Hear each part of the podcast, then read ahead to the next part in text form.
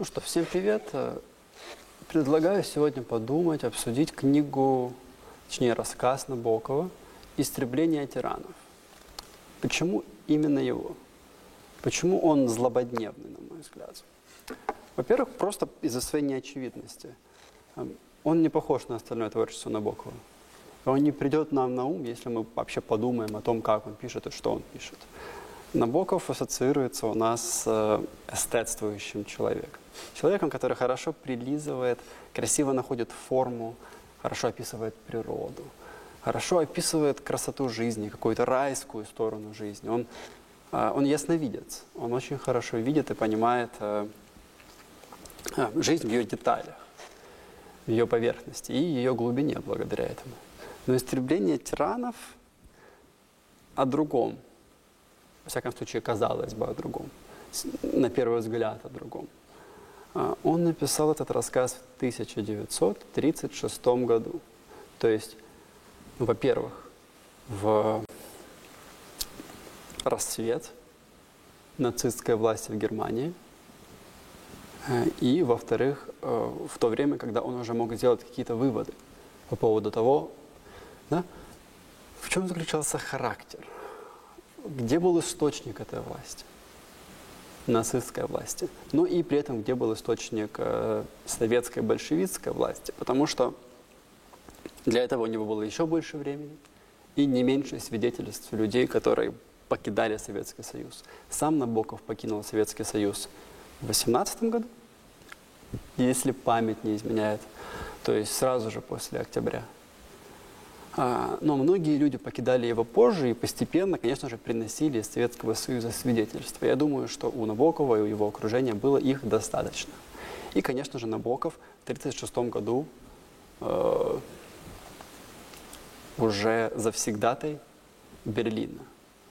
Что интересно, он так и не научился говорить на немецком языке, причем специально, для того, чтобы не попадать в другую среду и сохранять максимально чистый и такой обиходный, да, бытовой русский язык, который он хранил как драгоценность какую-то в своей жизни.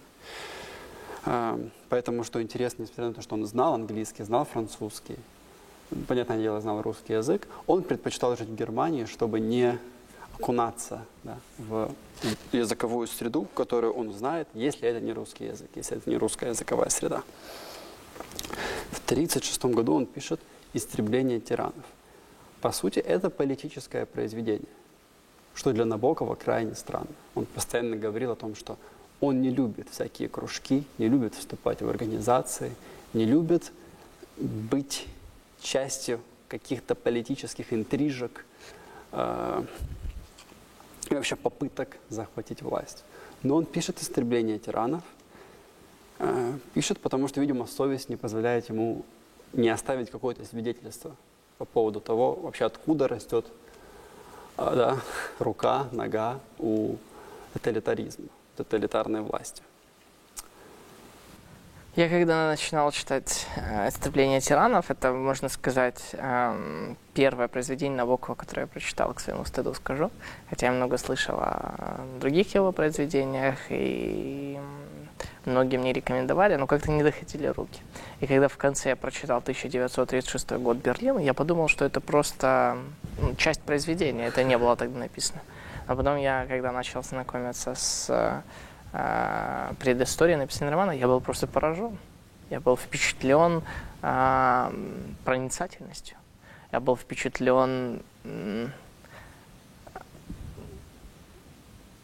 как он четко охарактеризовал этих тиранов. И это подходит как Гитлеру, так и к, Сталину. Очень, очень хорошо. И я был шокирован, честно говоря, ну, таким действительно политическим манифестом, потому что э, действительно Набоков, э, как я читал уже из его биографии потом, и из его остальных как бы, произведений, он аполитичен, он максимально старается держаться от всего этого подальше. Но тут вот он предпочитает э, сказать. Насколько я понимаю, где-то в 38-м, по-моему, он уезжает в Штаты. Либо, ты не помнишь, когда? Чуть позже. Чуть позже, да. Сначала он едет в Париж, 39-й потом из Парижа в Штаты. Да. Интересно, что в Берлине а, всегда, когда я приезжаю куда-то, с чем был связан Набоков. Я, естественно, ищу искать его дом. Когда в Берлине пошел искать его дом, на котором, э, в котором он жил, оказалось, что он был разрушен во время войны. И теперь на месте этого дома стоит другой дом, но табличка сохранилась, потому что номер дома сохранился, и название улицы сохранилось. Когда я был в Париже, я пошел искать его дом. Он тоже был разрушен, и, э, но улица сохранилась, и дом там стоит. Но что интересно, бомба попала в этот дом буквально через несколько дней после того, как Набоков уехал. То есть Набоков смещался от тоталитарной заразы. Сначала из Берлина, а потом из Парижа. Даже, можно сказать, сначала из Советского Союза. Они э, уезжают в Крым Да, из, из, из Питера, кажется. Да, Потом По сути, Петербург, Берлин, Париж и Америка. То Петербург, Крым, Берлин, он, да. он постепенно спасался от этого тоталитаризма, от этой руки тоталитарной власти, которая действительно его преследовала. То есть уедь он на несколько дней позже, возможно, бы он был бы дома, когда в него э, попала бомба. Более того, когда он бежал из Парижа в э, Штаты, он улетел на последнем э, самолете, который специально организовало еврейское э, сообщество для спасения белых евреев. И у Набокова была супруга еврейка, и также вспоминали и заслуги его отца по отношению к еврейскому народу, поэтому их там посадили чуть не на лучшие места. Но, в общем, о чем здесь? О том, что этот человек действительно на своей жизни мог повидать тиранические устои организации тиранического сообщества и то, к чему это ведет.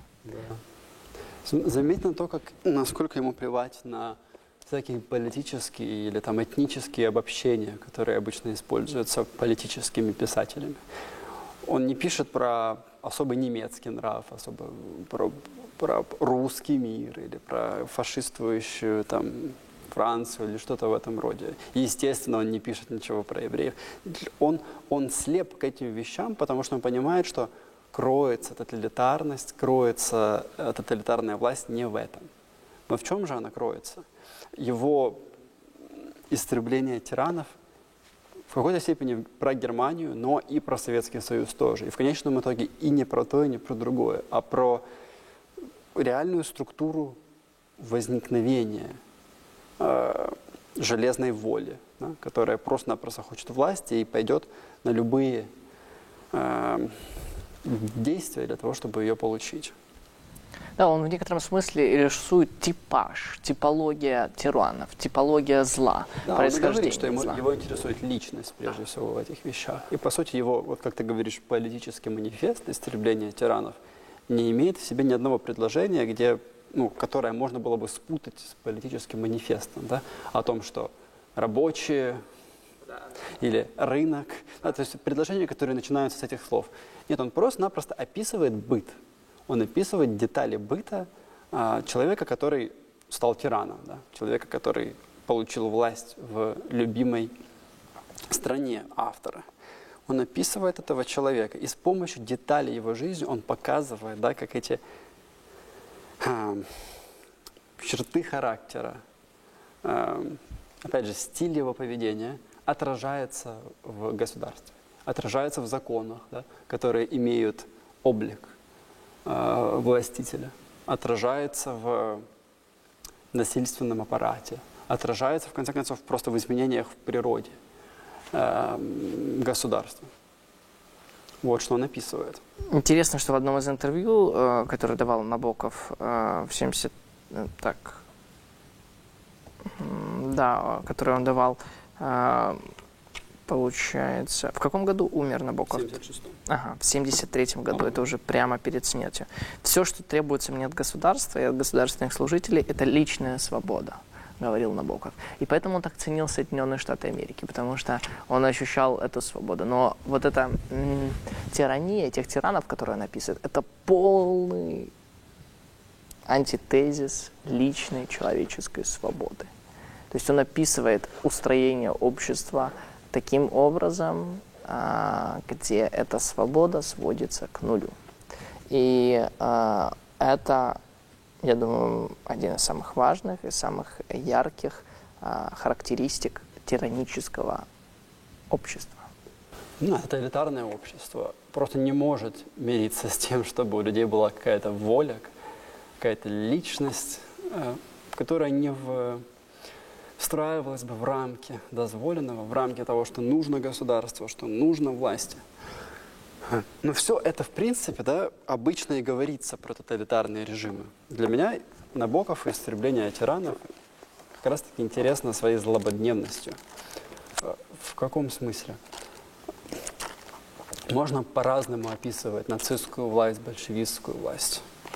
Можно заметить в Гитлере странности, разного рода необычности в его биографии, да, о том, что он был э, несостоявшимся художником, о том, что он был на войне, у него была определенная э, злость, гнев по отношению к власти после того, как он считал, как многие немецкие офицеры считали, война была не проиграна, а продажно закончена. Да. У него была какая-то странная политическая карьера. В целом он был человеком со странностями. Такие же странности можно найти в Ленине, в Сталине, в большевистских правителях. Но задолго до Ханны Аренд, которая после войны э, напишет свои произведения об обыденности, обыкновенности зла, Набоков как раз и говорит о том, что эта тоталитарная власть возникает не как да, нечто потустороннее, что завладевает умами и сердцами людей. А она кроется в том, что то, чего люди хотят, их невоспитанные желания, их невоспитанные стремления, начинают быть услышанными, но не преобразованными. И таким образом они захватывают власть в стране. Мне нравится, как часто говорят о Гитлере, о том, что к своей политике он пришел, будучи очень чутким к тому, как толпа реагирует на его слова. То есть, ну, например, может прочитать какую-то речь. И в этой речи будет э, несколько моментов, особенно страстных яростных, где он, например, упомянет евреев. И он заметит то, что публика реагирует на них особенно э, бурно. бурно, действительно. И в следующий раз его речь уже будет не на 5% состоять, а на 25 из этих речей. И в конечном итоге он сформирует свою политику, исходя из вот этой вот необузданной, бурной и, главное, да, страстной реакции толпы. Таким образом, его политика становится отражением э, невоспитанной страсти в конечном итоге человеч, человеческих э, умов. И это и есть то, что называется популизмом. Популизм – это власть, которая э, хочет напрямую услышать волеизъявление народа, не обработанное, не представленное, так как, например, в парламенте депутаты занимаются представлением, да, они, они репрезентацией, э, они являются тем, что называется representatives, э, стремлений людей. Нет, Популист хочет референдум. Он хочет, чтобы было прямое волеизъявление, воли народа. И таким образом, для того, чтобы получить абсолютную власть, чтобы быть прямым представителем воли народа, важно, что Набоков в «Истреблении тиранов» как раз и описывает жилище тирана, главного правителя. Где он живет? Не в дворце, а в тюрьме. Он переделал тюрьму э, в свой замок, и он сидит в одной из тюрем. тюрем. Почему? Потому что, как говорит Набоков, этот тиран называет себя заложником воли народа, который его избрал. И здесь для меня самая большая неочевидность. Тогда об этом так не говорили. Ханна Аренд только после войны на примере некоторых деятелей а, Эйхмана, если я не ошибаюсь, нацистская Германия скажет о том, что эта власть основывалась не на чем-то не от мира сего.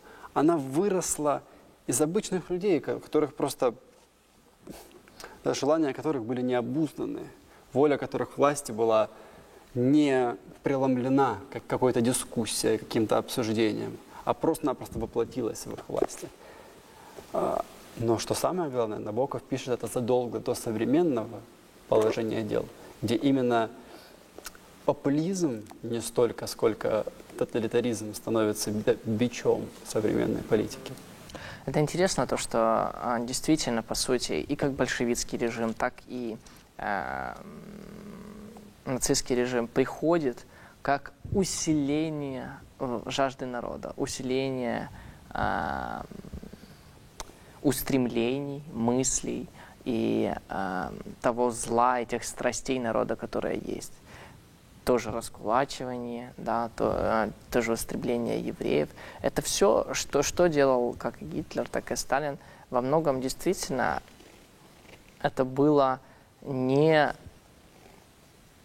появившееся чудовище, случайно а, а, пришедшее к нам из самого ада. Это то, что люди сами своими желаниями а, сформировали. Да? Особенно это а, актуально в э, случае Гитлера, потому что Гитлер, он что делал? Он, по сути, давал немцам то, чего они хотели. Немцы хотели величия, и он давал это величие. Он знал, чего они хотят после того, как они были оскорблены и обижены после Первой мировой войны, после э, того указа, который запрещал им иметь армию. Я забыл, как он называется. Версальского, Версальского мира, мира. После Версальского мира, да. Они были оскорблены, и, и да. Адольф обида. просто использовал эту обиду, чтобы навязать ту политику, которую он предлагал. Но, но посмотри на эту интересную петлю, где полностью отсутствует личность.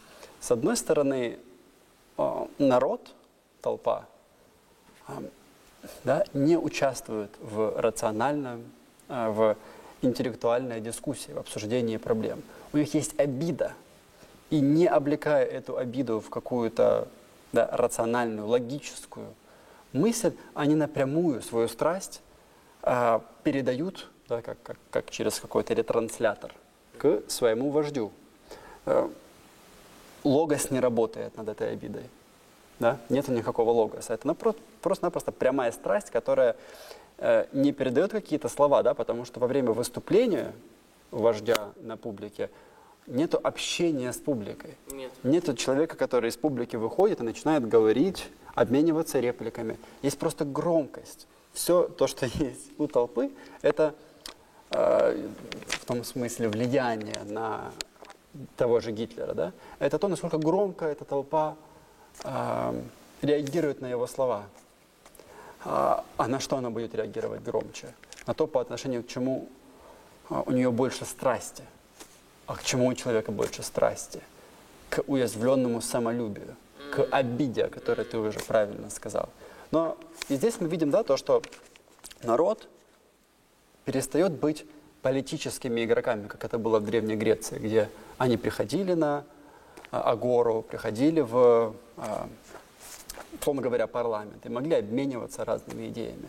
Они превращаются в такой громкоговоритель, да, который может только менять громкость своего ответа. Нет никакого логоса. Эти люди лишены личностности. Но с другой стороны, лишен личностности и сам вождь, потому что он заложник того, э, что хочет толпа, он заложник ее страсти. Гитлер кажется да, да, нам таким своевольным, свободным человеком, который какие-то свои программы своевольные представляет. Но это не совсем так, потому что он не может ни на шагу идти от того, чего хочет толпа, во всяком случае, в начале своей власти. Он сформировал свою политику как, как отражение этой, этих желаний, этих невоспитанных желаний толпы. И поэтому он тоже перестал быть личностью. И осталась только голая воля к власти – это все, что осталось. И Набоков это тоже описывает прекрасно. Он пишет так. «Закон, им поставленный, неумолимая власть большинства, ежесекундные жертву, жертвы идолу большинства». Так вот, этот закон утратил всякий социологический смысл, ибо большинство – это он, то есть тиран, правитель. Он слился с большинством. Но теперь и у большинства нет права голоса, и у него самого. Все это превратилось в какую-то спираль голой э, воли к власти. Это все, что осталось. И, кстати, именно поэтому главный э, пропагандистский фильм Третьего рейха называется «Триумф воли». Единственное, что триумфовало в Третьем рейхе, это воля. Не разум, не, не чувство, э, не любовь, естественно, а просто-напросто воля. Желание навязать свою волю, свои желания свои потребности окружающему миру, и сделать это насильственным путем, сделать это путем принуждения, насаждения. Угу, угу. Я тоже, кстати, выделил этот цитат, интересно. Давай поговорим о типаже, как э, Набоков описывает типаж этого человека. Э, в этом рассказе «Истребление тиранов» этот э, тиран представляется другом его брата. Да? И автор рассказывает, что он был свидетелем формирования или свидетелем жизни этого тирана в юности. Да. Поэтому он здесь, э, прочитаю цитату, э, но настоящее всегда оказывает столь порочное влияние на вспоминаемое, что теперь я невольно выделяю его на смутном фоне, награждая этого не самого близкого и не самого громкого из товарищей Григория, его брата, той глухой, сосредоточенной, угрюмой, глубоко себя сознающей волей – которая из бездарного человека лепит в конце концов торжествующее чудовище. Да. Ну, как ты знаешь, для меня это тоже очень важный фрагмент, потому что для меня важно видеть именно работу воли. Вообще, если мы посмотрим на частоту употребления разных слов, то слово «воля» будет чаще всего употреблена именно в связи с тоталитарными режимами, с захватом власти. Потому что воля связана с тем, что не вовлечено в слова, не артикулировано, не вербализировано. Да? Воля это, – это голое желание обойти наш разговор и каким-то образом манипулятивным или насильственным, в общем, путем грубой силы или махинаций заполучить над тобой власть, чтобы мне не приходилось слушать тебя, чтобы я мог просто-напросто приказывать. Вот в чем смысл воли. Заметь, что у этого человека, у этого тирана нет имени. В то время как, например, да, брата зовут Григорий, а у него нет имени – Потому что имя как раз и связано с тем, что, э, безусловно, человек находится, человек может быть назван, да? человек, к человеку можно обратиться, он является ответственным, он находится внутри общения. Но если у человека нет имени, то его нельзя вызвать. Интересно ведь, что были споры в начале 20 века на Афоне в связи с так называемым имяславием. Э, некоторые афонские монахи воскресили давнюю идею Григория Паламы, богослова из XIV века, о том, что только призывая имя Иисуса, а, мы попадаем в, да, в, в, общем-то, в такое состояние, где Он присутствует, условно говоря. И были очень долгие споры по поводу этого, церковь раскололась, на Афон – а, к Афону даже приплывали а, матросы русской армии и выгоняли оттуда тысячи монахов, потому что как бы а, это противоречие достигло таких вот больших политических каких-то эшелонов власти. Но суть заключается здесь для меня ровно в том, что Набоков не называет этого тирана никак. Потому что этот тиран находится вне того, что важно для Набокова. Он находится вне языка. Он читает разные памфлеты, он там кривится, он там высказывает, э, он любит говорить, да, обращаясь к народу. Но он говорит, как это тоже хорошо написывает Набоков, через громкоговоритель. Ты идешь по городу, хотя не должен, потому что что ты, собственно говоря, дома не слушаешь. Но если ты идешь по городу, то отовсюду вырывается его голос. Но он не направлен к тебе. Он как бы направлен в тебя, потому что не можешь ему ответить. Как ты ответишь громкоговорителю, как ты ответишь радио, как ты ответишь телевизору. Он направлен в тебя, он хочет руководить тобой, но он не слышит твой ответ. Ему это и не нужно. Потому что он использует язык, но он не находится под властью языка. И это, кстати, связано в конечном итоге с именем, потому что если у тебя есть имя, то ты находишься под властью а, общения. Да, здесь важно то, что ты подметил об отсутствии имени, что человек без имени не может вступать в отношения потому что нету живых а, отношений, нету возможности назвать человека по имени, нету, а, в конце концов, а, возможности вступить в этот диалог и в любовные взаимоотношения, да, в отношения любви, где бы я был бы направлен на другого. То есть это некий безликий тиран. Да, причем заметьте, как в отношениях любовных люди часто дают друг другу имена. Им мало даже имен друг другу, и они дают друг другу разные да, ласковые названия вдобавок к этому. Потому что это как раз отношения и подразумевает э, очень часто возможность обращения, но еще более интимного, да, потому что мало того, что я знаю твое имя, у нас еще есть свой язык, который скрепляет лично нас. В этом языке у нас есть имена друг для друга. Ну, к этому можно относиться э, с, с такой изрядной долей э, иронии, но люди, которые любят друг друга, часто так делают, особенно на первых порах отношений. Это тоже должно, да, это тоже должно показывать нам э, важность имен. Как он еще описывает этого человека? Он, собственно говоря, Набоков не сдерживает коней. Он говорит так, когда ограниченный, грубый, малообразованный фан- чел- человек, на первый взгляд третий, третий разрядный фанатик, а в действительности самодур, жестокий и мрачный пошляк с болезненным гонором, когда такой человек наряжается Богом, то хочется перед богами извиниться. То есть Набоков в этом смысле очень странный по отношению к предыдущей русской литературе. Потому что ты помнишь, как всегда русские писатели чувствовали вину по отношению к народу. Они шли в народ, чтобы просвещать его. Они чувствовали, что в народе есть правда. В простых неотесанных мужиках больше истины, чем в этих литераторах, которые сидят в салонах. Но у Набокова есть большая прививка против этого. Он ни на секунду не думает, что какой-то любитель огорода или копошащийся в поле крестьянин только потому, что он, видите ли, не приобщен к, к, элитарному языку или там, к литературе, несет в себе какую-то истину. Отнюдь для Набокова этот человек э, опасен в некоторой степени. Ему нельзя просто-напросто брать и предоставлять какое-то право к власти, потому что у этого человека нет права к власти он не владеет э, в некотором важном смысле языком для того, чтобы участвовать в политике. Потому что как мы сможем да, решать разные сложные конфликты между сторонами споров в обществе, если мы не владеем языком, который способен аккуратно вербализировать, да, облечь в слова эти нужды и таким образом решить их за столом переговоров, а не с помощью оружия и грубой силы. Не в нацистской Германии и особенно не в советской России – а, у людей не было языка для того, чтобы решать такие конфликты, поэтому все решалось приказами, тройками, расстрелами, и э, в итоге не решалось ничего. Да.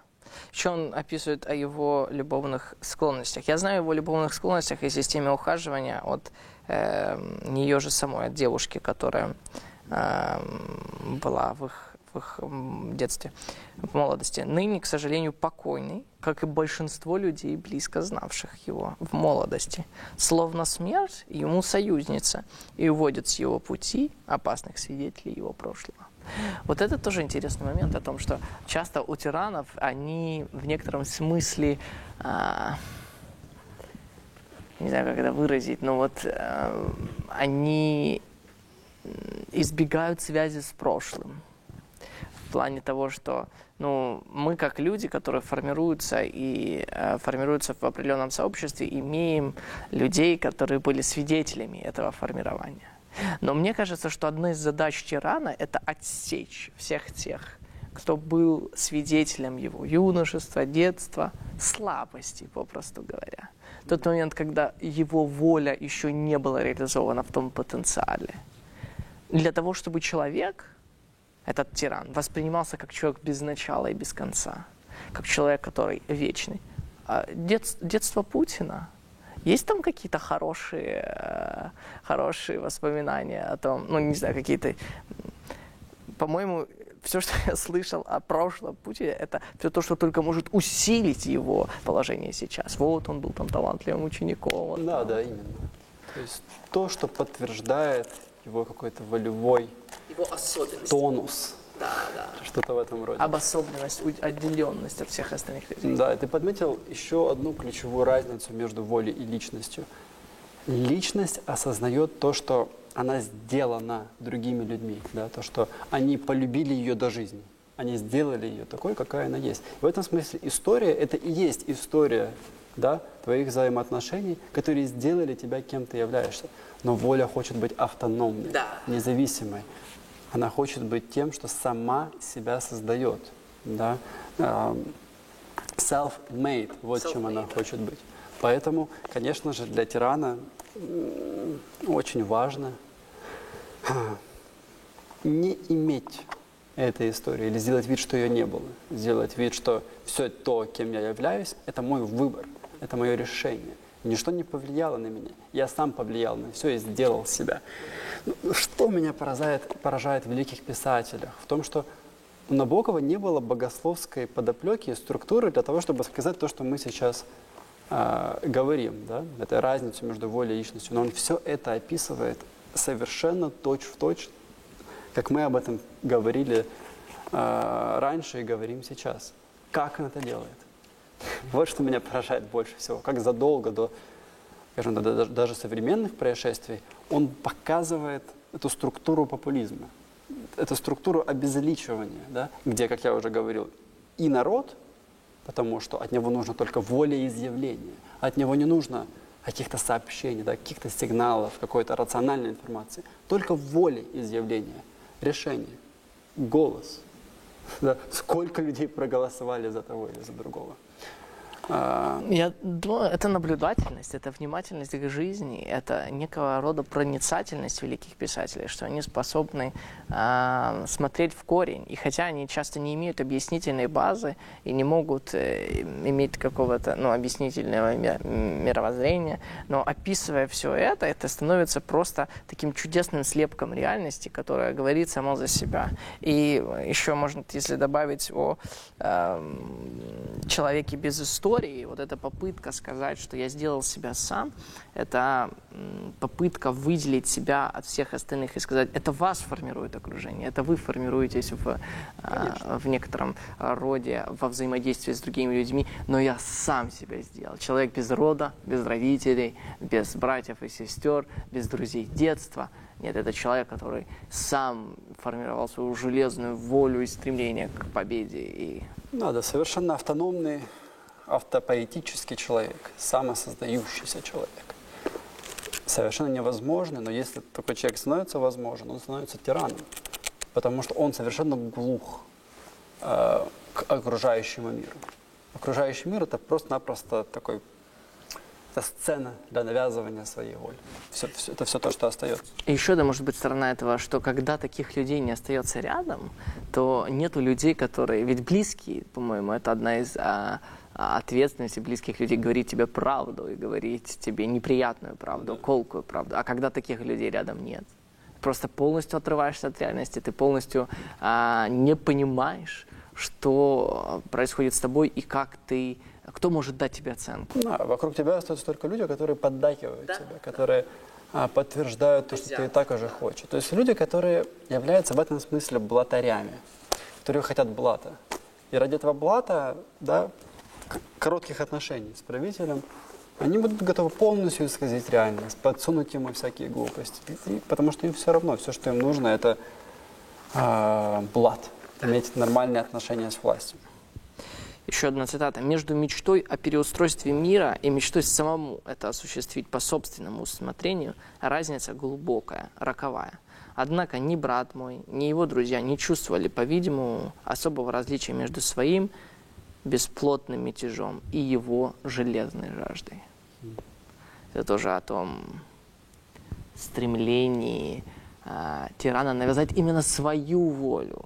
Да? Это переустройство мира не просто в целом, переустройство мира э, к лучшему, да, мир во всем мире, а самому осуществить по своему собственному усмотрению это преобразование мира. Когда твоя воля становится э, краеугольный, божественный, да, да. самый И это тоже та же самая воля к власти и разница между волей и личностью, которая участвует в общении. Потому что мечта об преобразовании мира, говорит Набоков, это хорошая, нормальная мечта, но она подразумевает общий проект, какое-то общее дело, в котором твое мнение учитывается, но оно не является законом. Но если ты хочешь, чтобы твоя воля была законом, тут и начинается, да, роковое отличие э, роковая ошибка, которая отличает политику, демократию от э, тирании. Потому что действительно закон демократии, представительской демократии в обычных свободных сообществах, это то, что стоит выше тебя. Даже если ты депутат, президент и так далее и тому подобное. Да, да. Но в тиранических сообществах, тоталитарных, по сути, твоя воля есть закон. И, как сказал Сталин, как сказал Гитлер, так и будет. Хотя это может аппликация в какую-то форму народного волеизъявления. И э, более того, народ сам, находясь в этой системе, мы еще по этому поговорим, он сам включается в эту систему волеизъявлений, и он только усиляет э, желание тирана. Да, вот это, наверное, проблема популизма, тоталитаризма в том, что закон как будто бы становится волей народа. Да? То есть какой-нибудь тиран, о котором пишет Набоков, уже не говорит, как Людовик XIV, э, государство – это я. Нет, он говорит более страшную вещь. Он говорит о том, что я – это заложник воли народа. Дело не в том, что я такой важный, такой значительный. Дело в том, что весь народ хочет моей власти, хочет успеха для государства. А я тот, кто просто-напросто обязан делать это. И это намного более страшная вещь, чем да? государство, это я. Потому что это, ну, это, это, собственно говоря, дает человеку такую власть, которая и не снилась никакому королю. Удивительно, что современные тираны, ведь они точно так же так говорят. Я просто здесь для того, чтобы сделать свою страну лучше. Я просто, я просто ну, вынужден работать. Я бы, может, и хотел ну, уйти на пенсию, начать свой виноградничек какой-то делать. Там. Да, да. Да. Воля народа, но никогда не реальное общение с народом. Потому что как только человек хочет да, сказать, что что-то не так, что-то нужно изменить, он становится да, государственным преступником. Потому что для этого правителя воля народа всегда и обязательно сводится к волеизъявлению, к какому-то простому да, выкрику, вскрику власти, к какому-то желанию потребителя, но не к политическому э, игроку, да, который имеет свой голос с точки зрения именно направления политики, направления э, государственных мер, государственных мероприятий. Интересно, что э, описывая то, что делает тиран с его родиной, он говорит, он превратил мою родину из цветущего сада в огород. И вот он описывает и знаменитую, это, это э, такая важная картина, когда одна женщина, какая-то хозяйка, вырастила огромную репу. И вот ее для того, чтобы отблагодарить, приводят к нему в замок, в тюрьму. И вот как он появляется, это тоже отдельная история. Но вот э, после того, как она рассказывает этот образный э, рассказ, вот его реакция. И это интересно в э, понимании его ментальности. Он был, видимо, поражен ее образным рассказом про репу. Вот это поэзия резко обратился он к своим приближенным. «Вот у кого господам поэтам учиться». И сердито, велев слепок отслепить, отлить из бронзы, вышел вон. Но я реп не ращу, так что проникнуть ко мне мне невоз... Э, проникнуть к нему мне невозможно. Да если бы я проник, как бы я донес заветное оружие до его логова. Это уже автор говорит о том, как бы он желал эм, попасть к нему для того, чтобы э, убить его, да. Но здесь вот это важно, как э, он меняет местами поэтов и то есть две формы жизни абсолютно разные. Поэтов и огородников, сельскохозяйственная деятельность.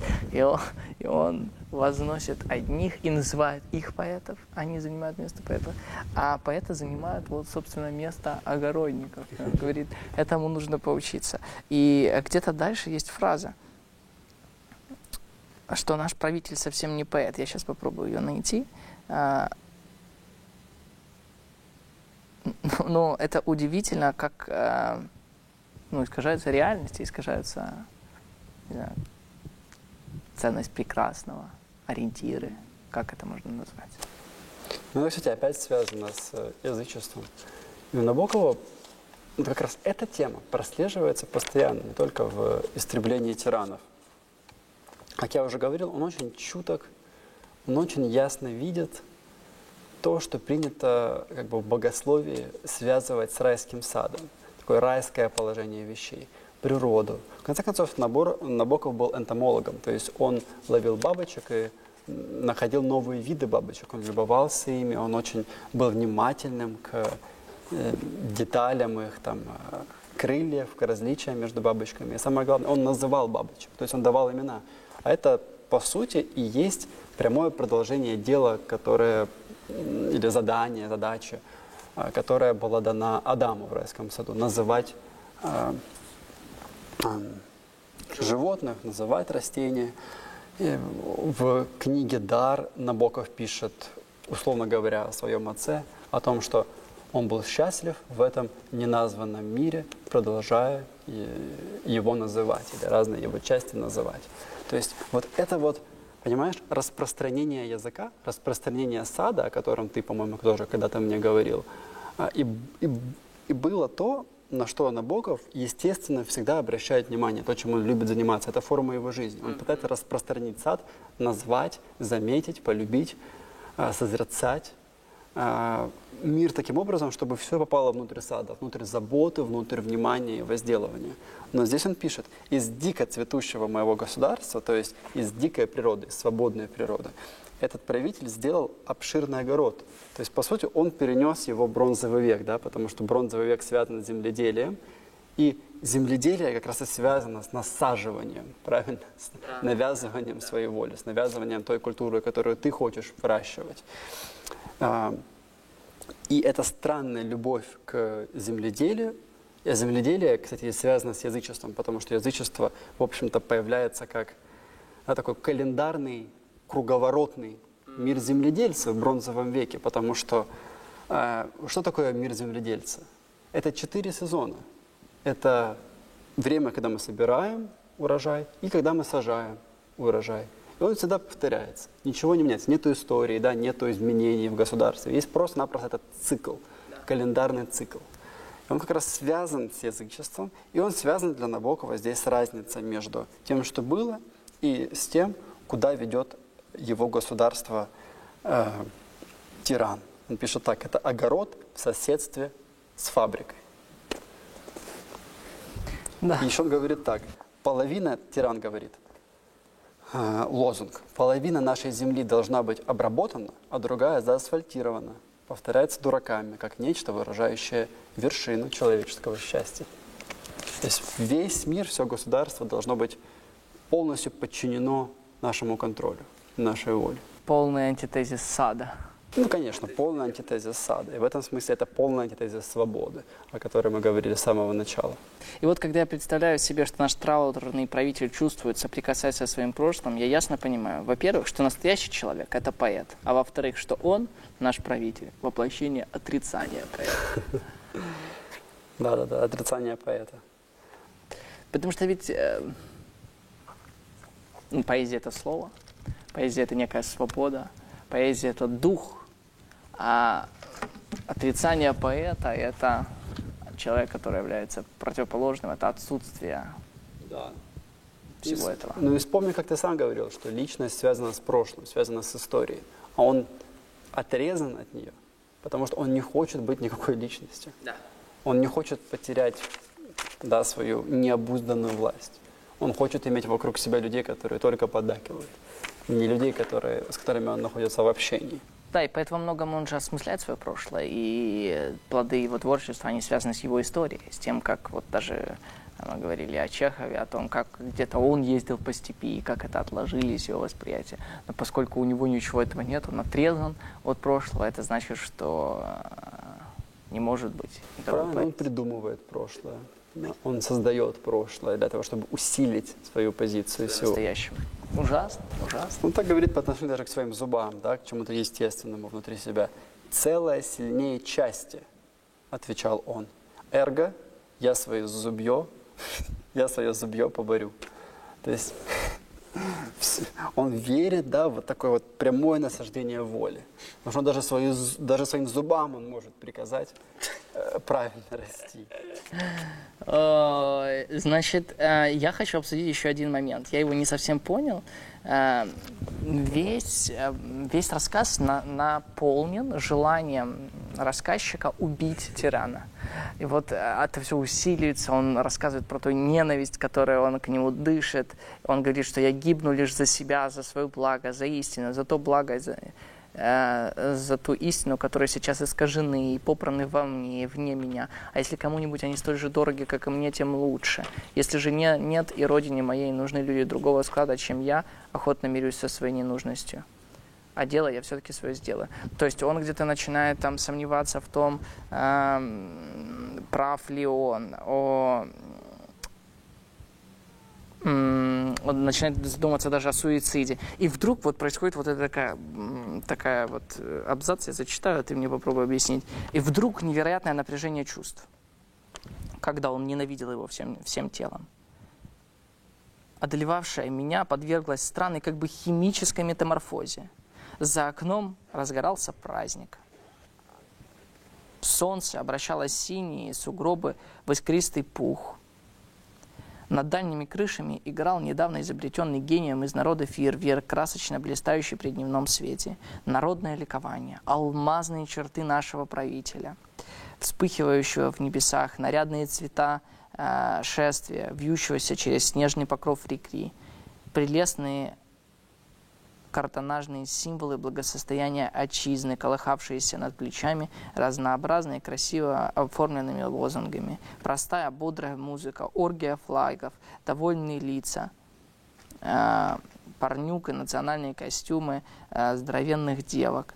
Все это на меня нахлынуло малиновой волной умиления. И я понял свой грех перед нашим великим и милостивым Господином. Не он ли удобрил наши поля?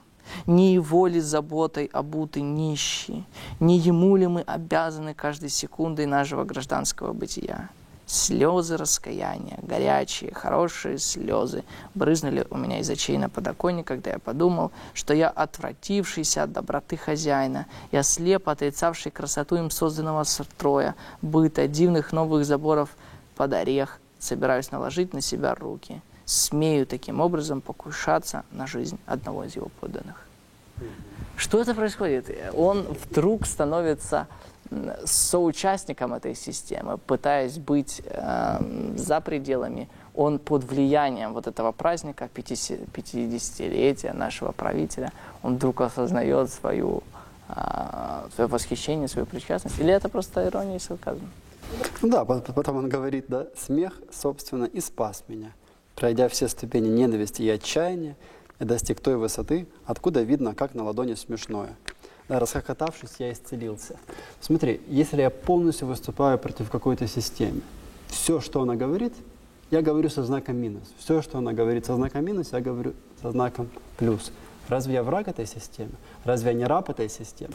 Потому что я полностью исполняю ее волю просто со знаком минус.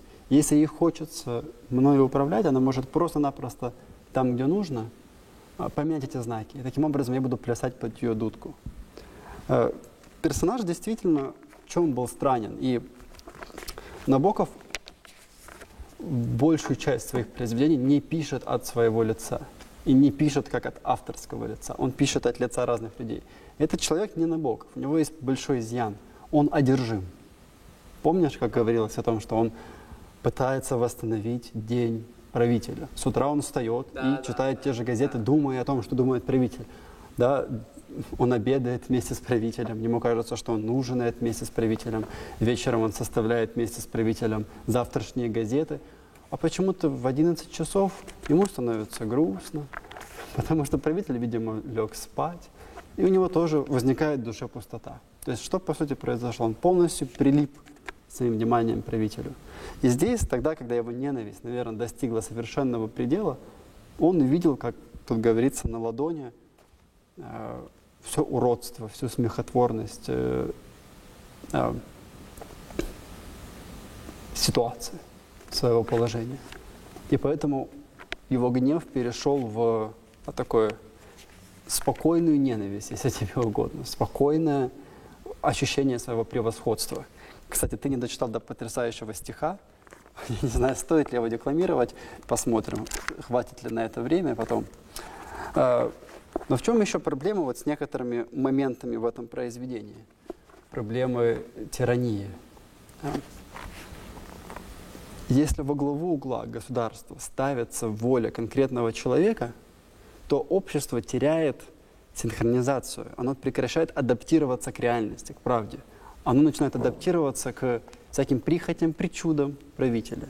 Таким образом, общество, общество приказано долго жить. Потому что если ты потерял, да, если ты потерял карту реальности, то рано или поздно ты попадешь в какое-нибудь ущелье и э, провалье. Потому что ты не сможешь правильно идти. Здесь интересно, Набоков это показывает. В самом буквальном смысле его, то есть правителя, пульс будет взят за единицу времени, пишет Набоков. Да, это поразительно. То есть выходит, что а, человек, который находится в системе тирании, в тоталитарном сообществе, а, всеми фибрами души противостоит ей, все равно выходит заложником этой системы. Ну, то есть нужно противостоять, но при этом не стать одержимым в какой-то степени. Потому что мы знаем, как, например, в современной политике это особенно видно. Люди начинают видеть э, зло и недостаток в какой-то там политическом, каком-то политическом движении, например, в ЛГБТ-движении. И они смогут настолько сконцентрироваться на этих недостатках, что они уже не видят ничего другого. И все, что они хотят, это стать полной противоположностью этого движения. Ну и таким образом они становятся в некоторой степени заложниками повестки дня ЛГБТ, потому что они просто будут перечить, но у них нет своей воли, правильно? У них нет своего интеллекта, своего разума, который они, несмотря на то, что они не любят, будут каким-то образом э, эм, развивать и которому они будут э, давать пищу для ума, условно говоря. А, а здесь действительно государство все начинает потихонечку превращаться в правителя. Здесь страшные вещи пишет э, Набоков в чертах уличных прохожих, в глазах моих бедных школьников, а он учитель э, рисования в школе, все яснее и безнадежнее проступает его, то есть правителя, облик. Для меня это напомнило мой собственный страх в связи с Трампом. Когда Трамп был президентом, я понимал, что для многих людей, да, которые, которые 4 года видят мелькающим на экране этого человека, его способ действия станет чем-то нормальным, чем-то обыденным, чем-то правильным. И они тоже будут вот так вот, насучив губы и подняв подбородок, считать себя просто совершенно выше окружающих людей. А правитель в этом смысле это важная все-таки фигура. Я думаю, что нельзя к политике относиться как к чему-то, что не влияет на нас. Все то, что мы видим, так или иначе влияет на нас. Поэтому, кстати, в связи с поэтами, это тоже принципиальный момент. Да, главный политолог Платон писал о такой трехъярусной структуре государства. Философы, условно говоря, поэты, да? а, войны и то, земледельцы, э, ремесленники, торговцы и так далее. Этот же человек, то есть тиран, как ты говоришь правильно, полностью меняет их местами. Поэты, поскольку они находятся внутри языка, да, они переносят в мир власть языка, они пишут стихи. И философы, которые тоже находятся внутри интеллектуального общения, а, не нужны правителю потому что они способны каким-то образом воспитать волю, преобразовать волю. Но аграрии, которые просто-напросто выращивают репу, они ставятся на место поэтов, потому что они не могут никак перечить правителю. Они могут только приносить доход, они могут только выращивать репу. Да. И поэтому здесь тоже важно это действительно перестановка, перестановка слагаемых, от которых сумма очень сильно меняется. Ну что, задекларируешь стих? Думаешь, стоит? Ну, а что? Хорошо-с. А помните, граждане, как херел наш край без отца, так без хмеля сильнейшая жажда не создаст ни певца, ни певца. Вообразите, ни реп нет, ни баклажанов, ни брюкв. Так и песня, что днесь у нас крепнет, задыхалась в луковках букв. Шли мы тропиной исторенной, горькие ели грибы, пока ворота истории не дрогнули от колодьбы. Заметь, что грибы как раз и отличаются тем, что они дикие. То есть Набоков во всем находит эту разницу между грибами и там, брюквой, той же самой, которая выращивается в огороде. Пока белизною кительной, сияя верным сынам, с улыбкой своей удивительной, правитель не вышел к нам. Ну, это песня, это гимн, это аграрный гимн по отношению к властителю. Это, по сути, восхваление его как божество. И это и есть да, язычество. Он дал им вкусную еду, да? Он дал им красивую песню, он э, принес порядок в их жизнь. Принес порядок в их жизнь, действительно. Огороды. И поэтому он заслуживает восхваления, он заслуживает хвалы. Страшная история тут, конечно, описывает Набоков. Но что он, собственно, делает? Он, он пишет так в самом конце. Он так объясняет то, зачем он это пишет. Опять же, от лица автора, но думаю, здесь он близок к тому, что сам Набоков сам думает. Буду рад, если плод моих забытых бессонниц послужит на долгие времена неким тайным средством против будущих тиранов, тигроидов, полоумных мучителей человека. Берлин, 1936 год. Да, я думаю, что нам бы всем хорошо перечитывать э, такие рассказы и перечитывать э, порой этот рассказ «Истребление тиранов», чтобы помнить разницу между э, той политикой, которая должна совершаться, и той, которую мы порой, к сожалению, видим, да, чтобы э, этот рассказ в некотором смысле стал прививкой, вакциной от тирании, да, потому что она может проявляться в наши дни, в нашем сообществе. Думаю, она очень сильно проявляется в наши дни. Потому что у нас есть эта идейка о том, что да, референдум, прямое волеизъявление, такое красочное, и является самым лучшим способом народа власти, народа управления. Но это не так, потому что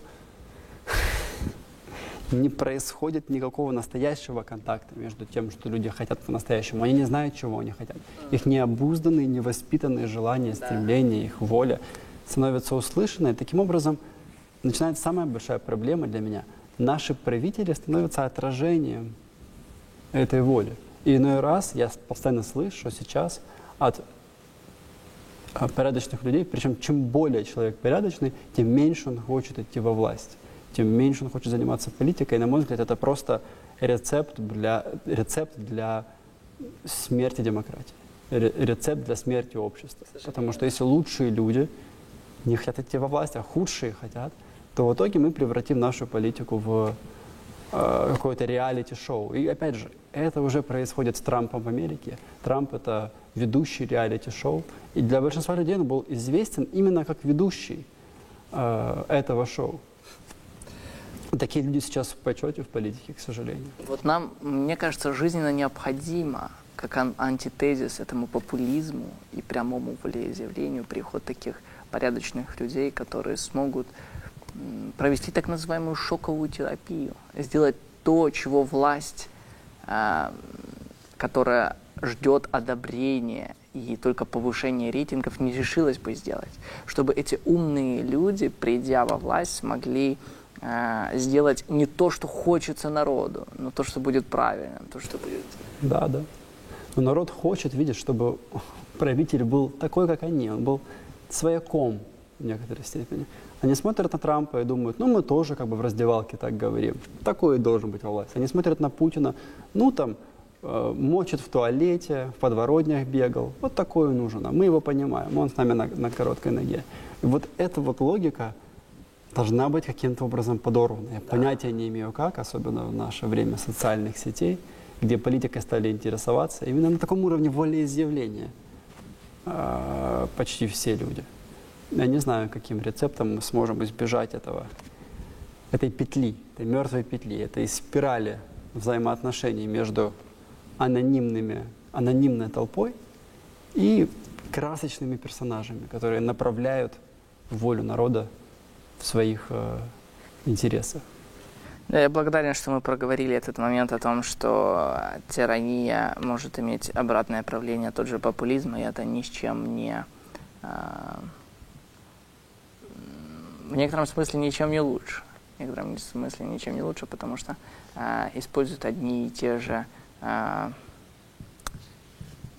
ментальные рамки, используют одни и те же э, основы, да, прямого волеизъявления народа.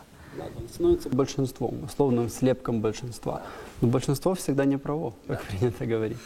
И опять же, да, об этом говорил еще величайший Платон, отождествляя демократию, популизм с тиранией. Он говорил, что как только демократия становится таким прямым волеизъявлением, мы получаем тирана, который да, против аристократов как бы воплощает волю народа. И люди готовы отдавать ему власть, потому что они любят сильную руку, крепкую, крепкое плечо, любят положиться на такого человека.